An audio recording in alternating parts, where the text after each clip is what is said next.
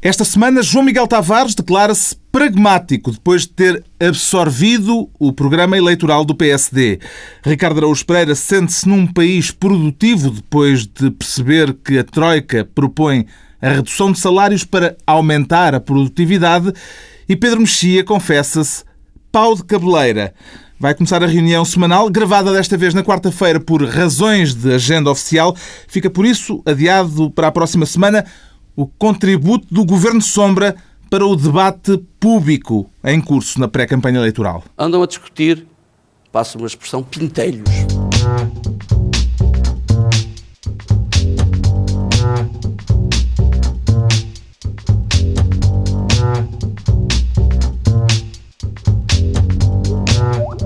Viva, sejam bem-vindos. Agora que as eleições já estão em debate com os líderes partidários cara a cara na televisão, daqui a pouco o rescaldo dos primeiros duelos, nomeadamente do frente a frente Portas-Sócrates. Antes, o Ricardo Araújo Pereira requer a pasta de ministro do YouTube. Quer fazer concorrência ao governo de José Sócrates em matéria de e-government, é isso, não, Ricardo Araújo Pereira? Não, até porque seria muito difícil é Portugal fazer... é o primeiro é, eu sei, a nível europeu. Eu não sei disso, então. Já todos ouvimos essa, essa nossa marca. Com certeza. Tudo o que são, tudo que são parâmetros que interessam Portugal está em primeiro. Uhum. E esse é um deles. E government acho que é daqueles que melhora a vida das, das populações. E quer ser ministro do YouTube, tanto quanto percebi, para tutelar a guerra de vídeos em curso Sim. entre portugueses e finlandeses. O interessante Portugal-Finlândia em vídeos do YouTube. Tem algum cujo... vaticínio quanto ao resultado final? Neste momento, uh, sim, tenho. Se, eu tiver que apostar, aposto na goleada de Portugal. Uhum. Neste momento está 1 a 0 para Portugal e é 1 a 0, enfim, categórico. 1 a 0. Porque, porquê? Porque o... Eu acho que é 78 mil milhões a zero. Sim, talvez, mas em, sim, esse é o, o resultado global. mais global. Mas eh, em vídeo está um zero, porquê? Porque os finlandeses. O que aconteceu foi que Portugal, um, um, um, enfim, não é Portugal, foi alguns portugueses, designadamente o presidente da Câmara de Cascais. E pelo menos um inglês. Que é, exato, e um inglês um contratado. É a velha aliança, não é? E, o, e, e presidente também do Instituto Sacarneiro colocou na internet, um, no YouTube, um vídeo uh, que se chama Aquilo que os finlandeses precisam de saber sobre Portugal. E os finlandeses fizeram uma resposta sobre o que os portugueses precisam de saber sobre a Finlândia. Porquê é que nós ganhámos essa contenda? Porque os finlandeses limitaram-se a fornecer informações que correspondem mesmo à verdade. O vídeo dos finlandeses diz ah, as finlandesas são mesmo boas. E são. São boas. O vídeo português é mais imaginativo porque consegue mostrar aos finlandeses coisas que nós fizemos, há uma ou duas que nós fizemos, mas também se gaba de proezas nas quais nós não temos responsabilidade rigorosamente nenhuma. Uh, por exemplo, a palavra arigato não é de origem portuguesa. Ao contrário do que lá está. O obrigado em japonês. Sim, obrigado em japonês. Arigato não é de origem japonesa e acaba por ser azar. Porque o professor Peixoto da Fonseca, o professor Peixoto da Fonseca, diz que há. disse que havia mais de 400 palavras. Disse, coitado, o professor Peixoto da Fonseca fez um trabalho meritório, designadamente nesta área. E, e ele disse que havia mais de 400 palavras japonesas de origem portuguesa. Esta não é uma delas. Logo por azar, esta não é. Uh... Eu acho um bocadinho inadmissível abonações lexicográficas num programa de parvoíce. Depois, também é duvidoso. Que... Abonações. Abonações lexicográficas. Abonações lexicográficas. Eu vi o vídeo todo e também é muito, é muito duvidoso que tenhamos inventado umas coisas que lá estão ou que tenhamos sido os primeiros a abolir outras que lá estão. Uhum. Além disso, o rei Dom Carlos não foi ao contrário do que mantém o vídeo, um Jean-Jacques Cousteau por uma razão simples. É que Jean-Jacques Cousteau não existe. Uh, Jacques Cousteau, na verdade, é uma mistura entre Jacques-Yves Cousteau, o oceanógrafo, e Jean-Jacques Rousseau, é o mergulhador filósofo. filósofo. É, ora, aí está. Está bem, mas isso é é grande figura. Jean-Jacques Cousteau, que foi inventado neste vídeo de que pelos vistos teve como precursor o rei Dom Carlos, Jean-Jacques Cousteau é, o, portanto, um oceanógrafo que mergulha para convencer a fauna subaquática a celebrar um contrato social. uh, convém, acho eu, quando estamos a tentar gabar-nos de termos sido pioneiros da atividade de determinada pessoa, é para saber o nome dessa pessoa. Está bem, mas fala da estátua do Eusébio. Sim, atenção, eu quero, quero sublinhar isso no vídeo. O vídeo fala da estátua do Eusébio. Sem o nomear. é muito bonito, sim, mas, mas mostra. E, e diz que quando o Benfica foi a Paris havia mais adeptos do Benfica no estádio do que, do que franceses. Mas eu queria sublinhar o seguinte: eles dizem, ah, havia mais portugueses no estádio. Não, não, havia mais benfiquistas no estádio. É muito diferente. O vídeo eh, destina-se a mostrar eh, também como não somos afinal tão gastadores e como merecemos os tais 78 mil milhões, eh, não gastamos afinal tanto como por aí se diz. E há um argumento decisivo nesse sentido. Nós aproveitamos o porco todo. In most cultures, parts of pork is eaten. In others, pork is not eaten. The Portuguese, on the other hand, eat the whole pig, all of it. We even invented a dish with its entrails. O que é que lhe parece o argumento de que comemos o porco todo, João Miguel Tavares? Eu curvo-me, que é verdade, eu como, eu papo mesmo o porco todo. Mas o eu que é, o que é bom é a até atuada. gosto- A eu- é maravilhosa. Eu gosto daquela parte Há uma da nota de orelhinha repugnância na voz do inglês. Estas bestas comem o porco todo. Por outro lado, pode É contribuir para conven- convencer os finlandeses. Estes tipos aproveitam. Eles comem tudo o que está no prato. Comem tudo mesmo. E resultou porque os Somos bons finlandeses, meninos. a verdade é que os finlandeses já, aprovaram a, a ajuda a Portugal. Portanto, Pois, Mas eu Ninguém- julgo que depois de saberem, ah, mas eles comem o porco todo, então dá lá, dá lá. Então está bem. o que é que lhe pareceu a resposta finlandesa? Porque também há um vídeo eh, finlandês. Eh, Pedro Mexia. Tecnologicamente é fuleira. É muito é fraquinha. muito. Não sei muito bem. Não tem narração. Não, e é muito amiguinha no final. Ah, nós gostamos tanto de vocês. Podíamos Não, dizer não, mal de vocês, podíamos podia- gozar convosco. Tem, tem essa, essa nota desagradávelzinha. Sim. Nós podíamos gozar convosco, mas não. Mas faltou dizer que no vídeo português há uma, uma referência final a uma campanha de solidariedade dos anos 40, depois da guerra, ou durante a guerra da Segunda Guerra Mundial, que nós estamos a cobrar agora. Estamos a cobrar, devíamos cobrar com juros, não é? Eh, Porque É esse o objetivo da campanha, parece-me. É por- é por isso que termina dessa forma. Nós já. Mas aquilo é verdade, nós andámos mesmo a fazer É campanhas é para, verdade, para é prestar verdade. sapatinhos É aos verdade, é É das partes que é verdade. Não, o que eu acho que o Pedro Mexia diz é verdade, é verdade, é verdade, como tu dizes, ignorante, como é que tu não sabes uma coisa Não, dessas? Nós na década de 40 em foi noticiado pelo Diário de fizemos uma, fizemos uma recolha jornais apenas. Pela Finlândia. Atenção, há uma coisa inquietante no vídeo também, que é, e devia ter sido omitida, que é a parte em que eles dizem "Ah, no século XVIII, a coroa portuguesa tinha muito mais dinheiro que a coroa inglesa. Sim, mas e agora? Nós desbaratámos isso e queremos mais. O que é estranho é que, é que as pessoas estranhem que o nosso vídeo tenha eh, mentiras quando o, o nosso de- o déficit que foi anunciado pelo governo também tem. Também é falso. Portanto, é a eh, linguagem económica que diz E aqui- está em linha. Não Estão em aquilo- linha. Aquilo não é para apresentar Portugal, se é para apresentar Portugal, só mentindo. É- Com é certeza. que quer dizer. É, Tem calda bruta. Temos então esta semana um ministro do YouTube e temos um ministro da Educação, o João Miguel Tavares, que quer educar quem em particular, João Miguel? Estamos outra vez na língua inglesa. Eu quero educar os portugueses. Sim, sempre. e tem algum minha- novo minha método de ambição. Tu e o Arnaldo Matos. Arnaldo Matos do Governo Sombra. Tem algum novo método de ensino a propor? O Financial Times fica sempre bem, também é a língua inglesa. Uh, Pôr os não portugueses deu vídeo no Financial YouTube, Times. não deu vídeo no YouTube, mas deu uma crónica muito interessante de um senhor alemão que é colunista e especialista em assuntos europeus do Financial Times, chamado Wolfgang Munchau. Eu eh, também devo. Depois de, eu, eu- tivemos em Berlim uma semana, mas eu acho que continuo sem saber pronunciar isto decentemente. Não, deve estar muito bem. Uh, deve estar. E, e este senhor, uh, ele não é não pode ser muito acusado de ser uma pessoa demasiado de direita, porque ele disse, eu recordo que ele há dois anos, foi a mesma pessoa que disse Durão Barroso que era o caniche de Angela Merkel. Não sei se vocês se recordam disso. É um homem perspicaz. Um homem atenção. vaidoso e sem coragem política, disse ele na altura de Durão Barroso. E agora disse de José Sócrates alguém ainda mais sábio. Basicamente, ele classificou uma tragicomédia hum, a intervenção de José Sócrates quando fez aquela, hum, digamos em linguagem técnica, uma- aquela palhaçada ah, de anunciar aquilo que não estava no, no acordo com a Troika. Mas esse senhor está a analisar os líderes políticos portugueses um a um, pelos vistos. Exatamente. É e agora um, deteve-se. projeto sistemático. Eu- o, o artigo é muito interessante, eh, basicamente. Eu acho que há partes dele que até Ricardo Augusto Pereira gostaria muito de ler e, e sublinhava, além, além desta parte. E sublinha. Fiquei e tão não? surpreendido com o facto de tu teres trazido para cá esse artigo. Porque achaste que era uma cena de esquerda. Pois, eu acho interessante, porque o artigo não é só uma lição para quem está a pensar votar Sócrates, é, também é uma lição para, Para quem está a pensar votar pensar Passos votar sim. Mas basicamente essa parte eu a seguir passo a palavra a Ricardo Augusto Pereira, que defenderá com grande veemência aquela parte em dizer que isto não é uma- só uma crise da dívida, é também uma crise política, isso é verdade.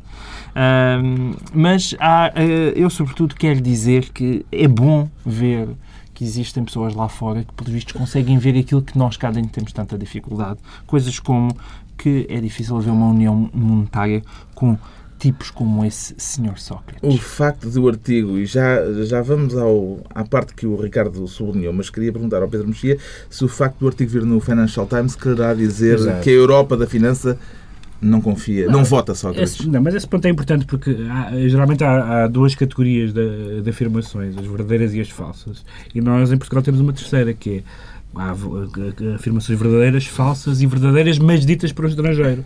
Então o que este senhor diz é, é banal, é banal, mas ah, vem no Financial Times. E em inglês. Ah, quer dizer, o Estão que- a falar de nós lá fora. é, é um bocadinho aquela coisa de nós tivemos um defesa central num clube qualquer da, da, da Ucrânia, é o Spartak. O Spartak não é da Ucrânia? Não, desculpa. Deve haver um Ah, espaço. Acho que há um Spartak deve- haver um Spartak. É sempre. Spartak de Kiev. É, é sempre o clube do nosso jogador. É assim que eles o tratam no- na, na- sim. na, na imprensa desportiva. E, portanto, dizer, este artigo não diz nada. Não te esqueças, isto tem só alguma importância porque José Sócrates veio dizer que, eh, portanto, na Europa toda todos eram amiguinhos dele. Simplesmente foram os maus dos eram, portugueses. eram, eram foram os maus amiguinhos, eram amiguinhos portugueses há um, há um eram, foram amiguinhos quando o governo caiu. Compraram todos, paparam todos a, essa tese, é a a tese governamental. Mas depois, quando a Troika falou, eh, acho que não. Claro que Oh, não, atenção, claro que não. eu queria triunvirar. triunvirar. Triunvirar. Triunvirar. Disse Paulo Portas. Paulo Portas que a disse não que em Troika é um estrangeirismo e nós... José Sócrates, aliás, vamos falar daqui a pouco desse debate entre eh, José Sócrates e Paulo Portas, mas eh, no debate, precisamente, José Sócrates disse que não conhecia o artigo. Não, Não conhecia este não, artigo. leu, não leu o Financial Times. É falha dele ou dos assessores? Ou do inglês técnico. Pode ser, pode ser o facto do artigo estar escrito em inglês que afugenta José Sócrates. Mas Que partes é que Mas sublinhou? vamos- eu à parte sublinhei que todas. não Sublinhei é? as que João Miguel Ah. Tavares sublinhou e sublinhei a parte em que este perspicaz colunista diz que a crise é tanto culpa de primeiros ministros do Sul como Sócrates como de parlamentos do Norte economicamente iletrados e partidários da austeridade.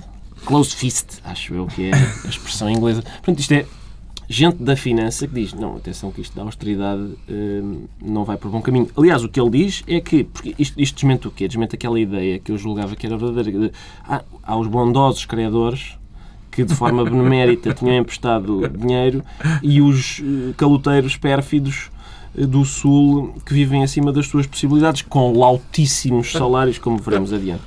O artigo é um artigo interessante que diz ainda que as medidas do triunvirato hum, incluem cortes selvagens, é a mesma expressão, cortes selvagens, é o que ele diz, selvagem, e que o acordo, ao contrário do que diz José Sócrates, não só não é melhor do que o da Grécia e da Irlanda, como é pior. E que a taxa é considerada insustentável. O tal acordo que Passos Coelho diz. Posso- Acho que podemos O ir um pouco Financial mais longe. Times Posso é voltar- um posso- órgão oficial de que partido Exatamente, de posso esquerda? voltar a usar a palavra abonação. É, é a primeira vez que eu sou um marxista a abonar-se no Financial Times. Como diz o Financial Times, que eu leio todas as manhãs, com o meu ovo escalfado. Eu não, eu, atenção, eu não, não costumo eh, ler o Financial Times, não por, por, por qualquer prioridade marxista, mas porque não leio a imprensa cor-de-rosa. Salmão, é, é, é salmão. Já temos, portanto, um Ministro da Educação e o Pedro Mexia, que é o Ricardo Araújo, que é o João Miguel Tavares, eh, o grande educador eh, da nação, e o Pedro Mexia, que quer a pasta de Ministro do Mar, por achar que se pode fazer melhor do que aquilo que foi feito no caso da embarcação de imigrantes clandestinos Sim, abandonados tendo em conta, que não, do tendo em conta que não foi feito nada, eh, fazer melhor. E que 60 e tal morreram de fome. eh, 70, 68. Há uma, há, uma série, há uma série de pessoas que têm. Que têm portanto, isto, foi, isto foi um caso de um, de um barco que andou à deriva durante 16 dias. Eh, com- Saído de um porto líbio com subsaarianos. Exatamente, e, dos quais morreram 61. Ahm, 68, o último número que eu vi. Então, pronto, já morreram mais. E houve algumas pessoas que, comentando, esta, comentando este facto, eh, ligaram este facto às políticas de imigração, começaram a discutir se há, se há mais imigração, se há menos imigração, o que é que a Itália pode fazer, por causa de Lampedusa, isto. Ora, não é nada disto que se trata. Podemos ter as discussões mais interessantes e mais contundentes sobre as políticas de imigração da Europa e é, e é evidente que a Europa não pode ter uma porta completamente aberta para toda a gente que quer entrar. Nenhum, nenhuma continente, nem nenhuma região pode. Trata-se de acu- acudir a pessoas que estão a morrer em alto mar. É um dever humano, básico, jurídico, moral, universal. E depois podia-se dizer não está a acontecer nada no Mediterrâneo, não estão, nem sequer se está com atenção nessa zona do mundo, nem há barcos, nem há manobras da NATO, nem há interesses comerciais ali. Não, pelo contrário, o que aconteceu foi estes uh, desgraçados morreram porque eram imigrantes africanos e, portanto, lixaram-se. Uh, e, portanto, ligar isto agora a discutir as políticas de imigração parece-me uma desumanidade e uma desonestidade. Quem é que deve ser responsabilizado por esta tragédia, João Miguel Tavares? Bom, toda a gente está a sacudir um pouco a água do capote, não é?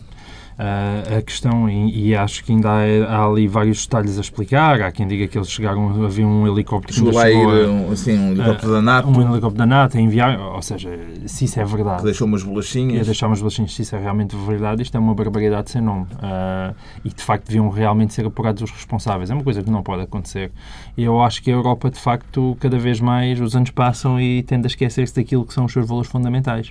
E isso, de facto, é uma coisa completamente inadmissível. A força da NATO estava preocupada com outras manobras? Provavelmente. É, é, é, muito triste que estes, este grupo de imigrantes que vinha a fugir do Gaddafi né, uhum. tenham um contacto com a NATO e acabe por pensar: olha, na, na Líbia até se estava bem. é muito triste. É. Temos completo o elenco ministerial por esta semana, com o Pedro Mexia como Ministro do Mar, mais adiante os debates entre os líderes partidários. Por agora, o estudioso João Miguel Tavares sente-se pragmático, programático, eh, ou as duas coisas. Tudo o que tu quiseres. Depois de se ter é dedicado é com afinco à leitura do programa eleitoral do PSD. A que é que se refere esse pragmatismo, João Miguel Tavares, se é que ele existe? É, é que, acima de tudo, é bom ter visto alguém que fez o trabalho de casa. E, e, isso convém sublinhar. Isso é um elogio a é, mim próprio, exatamente. é, isto é uma coisa que convém sublinhar. Porque, porque leu José Só, o programa mesmo. Eu acho que as pessoas, as pessoas hoje em dia têm que, que perceber que, que, estamos numa altura crucial, acho eu, da, da nossa história e que têm responsabilidades maiores do que ficarem em casa sentadas no sofá a ouvirem aquilo que é dito porque muitas vezes ficam só sentadas no sofá a ouvirem aquilo que é dito, podem ainda ficar-se convencidas de rábulas. Uhum. Isso é o embrião de alguma, de alguma manifestação? Não, não é, é, que, é que nós ouvimos José Sócrates e às vezes ele parece convincente quando, quando abanou, nós vamos falar disso mais à frente, quando ele abanou a pasta vazia para, para Paulo Portas e disse onde é que está o seu programa de governo.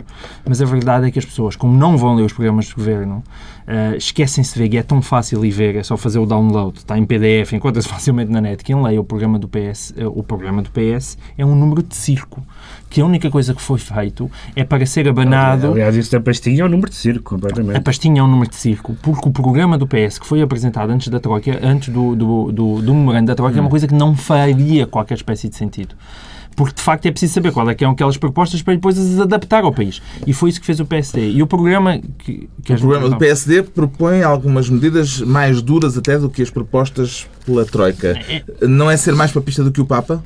Não, não acho que seja ser mais papista que o Papa. Eu, eh, vamos ver uma coisa, eu, eu aliás estou aqui, apontei já imensos erros a passo escolho, que acho que continuo a cometê-los, ainda agora outra vez com, com o Eduardo Quatraga, aquela história à, à volta do envio intermédio, uhum. e continua a haver demasiada confusão.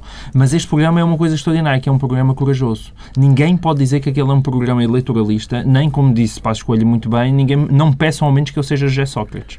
E, e, ou seja, basicamente que esteja constantemente a manter o país. É um programa, na medida do possível, liberal e é um programa detalhadíssimo. De facto, houve ali um trabalho de casa que foi uhum. feito e essa seriedade merece ser Isto sublinhada. É um endorsement isto é um endorsement, sim, sim. Eu, eu, eu, é, isto é um, é um péssimo endorsement só por uma questão. Só é que eu, três semanas. Exatamente. Eu estava É porque assim, eu há, em, mil, em 2009 eu disse que votava Manuela Fraga Leite, tipo que um mês antes. E não, votaste. e não votei. Nas presidenciais. Nas presidenciais disse que votava Cavaco Silva e quando chegou a hora. Portanto, vão seguindo a novela das próximas Não votei. E agora estou a dizer, eu até pensava que ia votar é para o para aumentar eu pensava que ia votar para, para este programa. Exato. É, em quem é que esta semana. Eu pensava que ia votar para opostas, mas.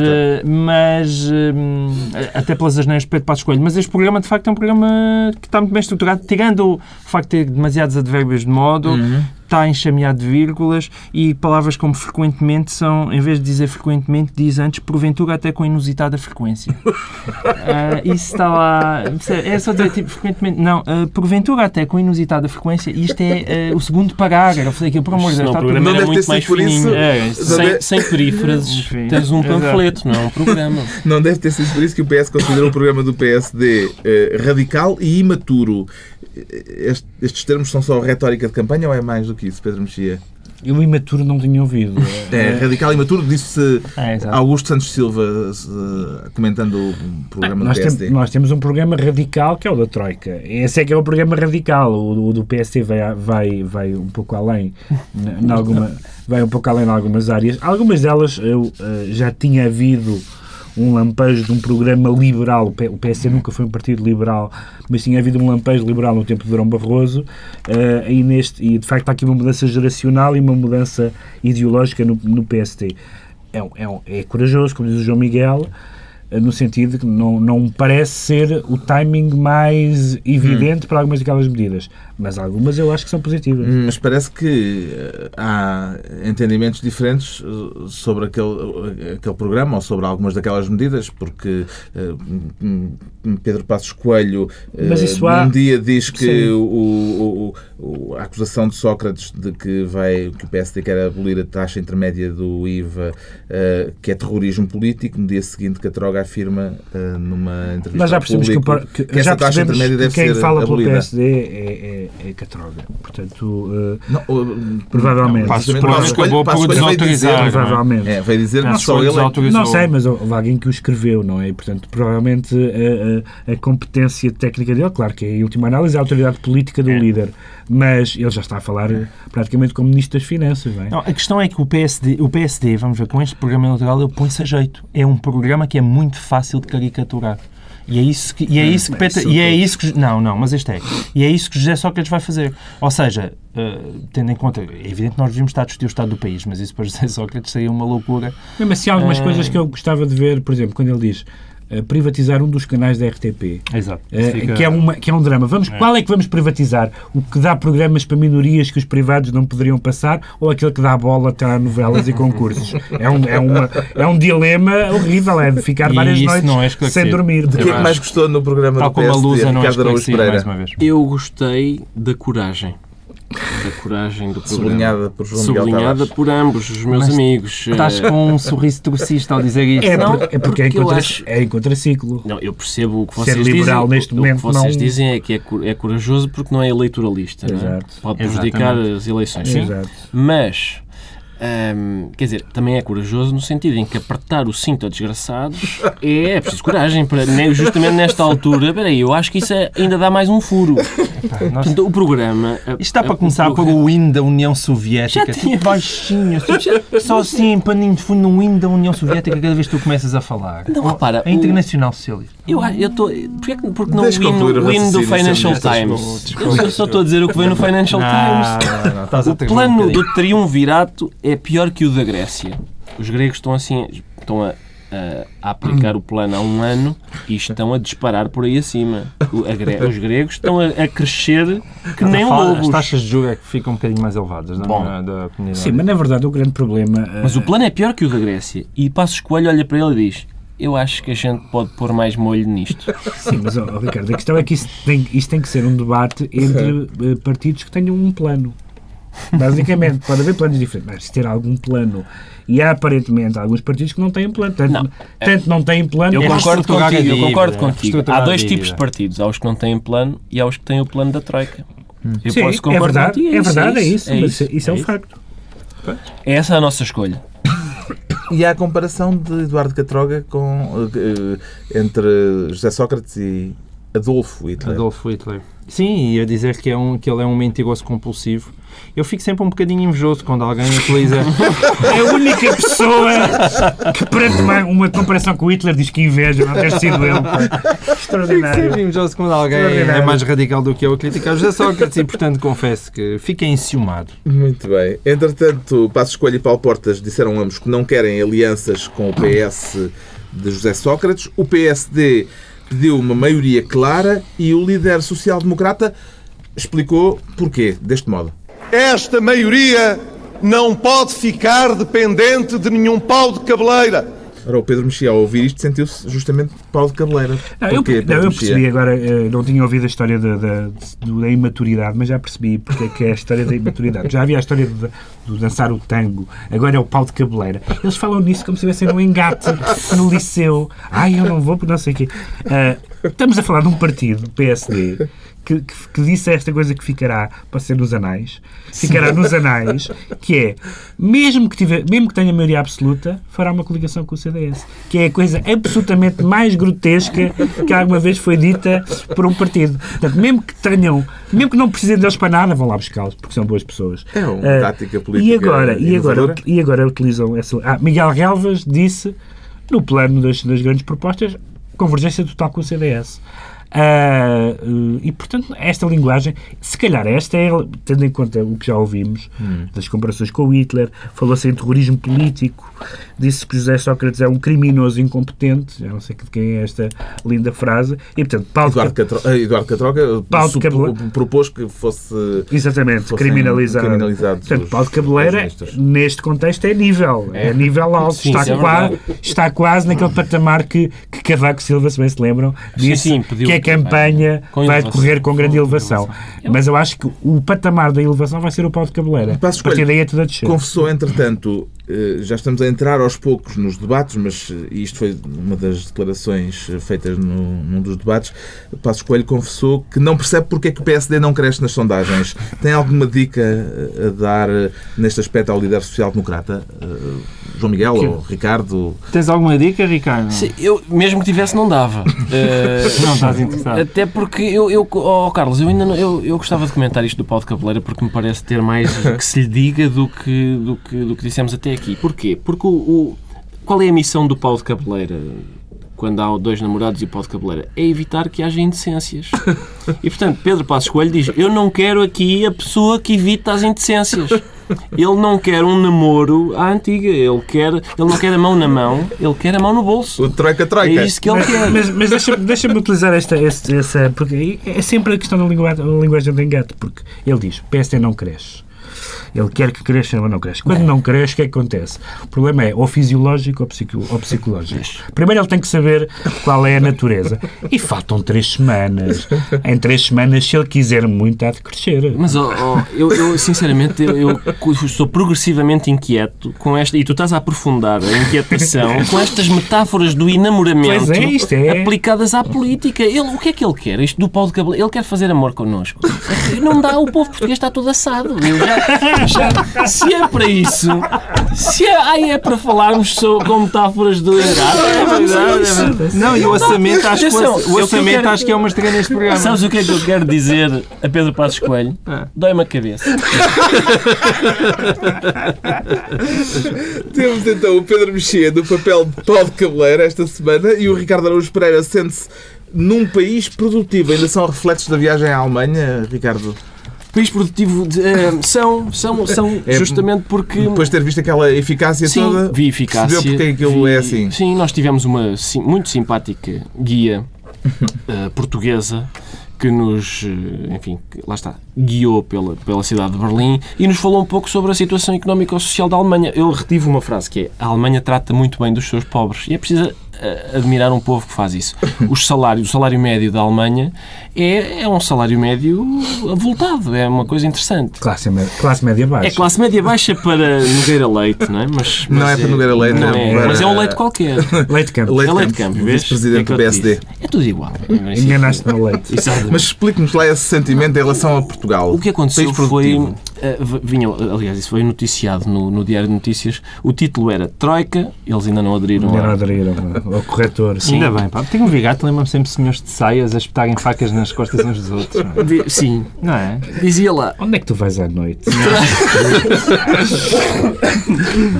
Troika manda cortar salários para aumentar produtividade. Era este, era este o título. Diziam, peritos querem baixar salários em toda a economia. E eu tenho medo da produtividade que vem aí. Porque se baixar os salários, aumenta a produtividade. eh, para já, Portugal neste momento tem que ser um país muito produtivo. Já devia Porque- ser o Sim. campeão de Porque produtividade. metade, 50% dos tra- de acordo com um estudo recente, 50% dos trabalhadores ganham pouco mais de. se- Aliás, ganham até pouco mais de 700 euros. 50% dos trabalhadores. 705, desculpem, 75% ganham até pouco mais de 1.100 euros. Portanto, é, é, É miséria. Sim, É, na- na- pareceu-me. Eu, eu também. Como é que ainda ninguém tinha na percebido de- que o problema da nossa campos. economia eram estes salários milionários. Essa, essa é a mas, minha o- questão. mas, é- o- mas o grande problema é aqui, vou, vou de facto ultrapassar-te pela esquerda. Eu percebo, eu percebo os discursos de austeridade. O problema é que, aliás, os bloggers têm estado muito atentos a isso, e os bloggers de esquerda, eh, eh, particularmente, é que sempre que alguém fala de que é preciso, de facto, um apertar um cinto, uma austeridade, medidas duras, emagrecer não sei quê, cortar as gorduras, tarará, tarará, alguém publica os vencimentos que essas pessoas têm nos vários conselhos de administração, Pois. nas reformas que acumulam. E há muitos casos realmente muito chocantes. Quer dizer, uma pessoa, eu exijo um mínimo de autoridade moral para falar nisso. Eu percebo que alguém eh, utiliza uma, uma política radical. eh, o Churchill também prometeu sangue, suor e lágrimas. Às vezes é preciso. Mas não enquanto se está repimpado, quer dizer, há um mínimo, há um mínimo de decência. Atenção, deixa-me só dizer isto, só para terminar, é só, só, só para recordar, portanto, vamos por partes. 3 quartos dos trabalhadores portugueses ganham até 1.100 euros. É isto. Os 75% dos salários portugueses são até 1.100 euros. E, portanto, eu percebo, esta gente começa a levar uma vida faustosa e produz menos. É preciso baixar os salários desta- destas pessoas. Há fábricas na China que aplicam este modelo de, de salários um pouco mais reduzidos do que este. E os trabalhadores não só têm carreiras produtivas, como longas. Há trabalhadores nestas fábricas que têm 20 anos de casa antes de, de serem adultos. E, portanto, a gente verdade. vai ter uma reforma. O único problema neste raciocínio. Bom, eu para começar, eu acho que eu vou pedir neste programa, se calhar, para me gravarem a seguinte frase. O país vive acima das suas possibilidades. Com certeza. E então ele entra em loop. Ele entra em loop. Cada vez que Ricardo Pereira acaba de falar, é carregar no botão e entrar a minha voz a dizer o país vive acima das suas possibilidades. É que, na verdade, é que, na verdade, ao contrário que tu dizes, as pessoas não vão ganhar menos para produzirem mais. As pessoas vão ganhar menos para se aproximarem da produtividade que têm. Não, Esse é que é as o pessoas problema. vão ganhar menos para entrarem Problema. mais trabalhadores a ganhar menos. Não, é isso. também pode ser. É assim que se produz mais. Não, eu, eu, mas eu leito o programa do PSD agora, estás a ver? Porque Cujo- o que tu os dizes custos é, esta salariais... não, não produz, não, Não. produz o suficiente. Espera aí, Mas só se a gente lhes pagar não, mas menos. podes também chamar incompetentes aos patrões das pessoas que eu estou contigo. Em- eh, É que eu acho que esse- esses é que vivem a, acima a das única questão é, sim, custos salariais subiram 3,7% ao ano na última década. A produtividade subiu 0,9% ao ano. Há aqui uma diferença de 2,6 pontos percentuais, como agora se diz. É a vida, o que é que tu queres que a gente faça? Mas tens Isso essas não dá contas- só contar nos... mas não tens dá essas para- contas para o Conselho de cortar- Administração. Exatamente, mas só cortar no Conselho de Administração, nos cartões de crédito e nos BMWs, não chegas lá. Vamos não, eu sei, é mas que- o problema é vamos, não, vamos cortar em todo lado menos aí. Não, isso não. Isso também não. Vamos lá ver como é que a produtividade vai evoluir quando o, cinto se apertar mais uns furos. Eh, Até agora houve dois debates com José Sócrates, o frente a frente com Paulo Portas e o frente a frente com Francisco Louçã. Neste momento, ao fim destes debates e antes ainda do debate entre Paulo Portas, entre eh, José Sócrates e Pedro Passos Coelho, Pedro Mexia, qual é Eu- o eu- aspecto mais saliente? Eu só vi, o- eu só vi o primeiro, só vi o do, o do Portas com, com o Sócrates. Eh, de facto, já estamos aqui a conversar há bocado que neste momento o Sócrates, para perder um debate, tem que, tem que ser arrasado.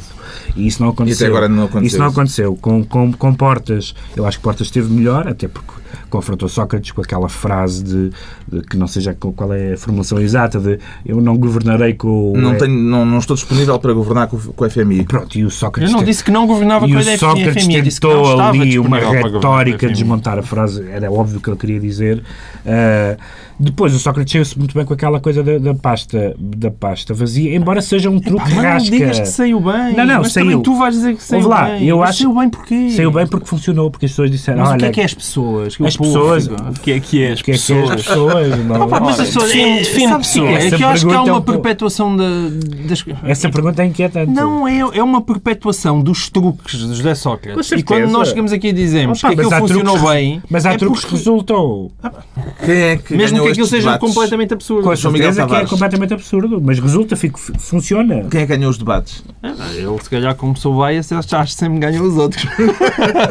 ganhou sempre os outros e nunca José Sócrates. Mas, mas, mas, Mas de facto, eu acho. que Mas, atenção, mas isto é para resistir um bocadinho.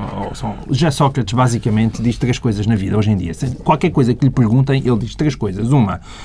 Isto é a maior crise internacional dos últimos 100 anos. Ah, foi Já, no debate com o Louçã já disse dos últimos 80 anos. Dos últimos 80 anos diminui um bocadinho, que é para não apanhar a grande a, a, a recessão.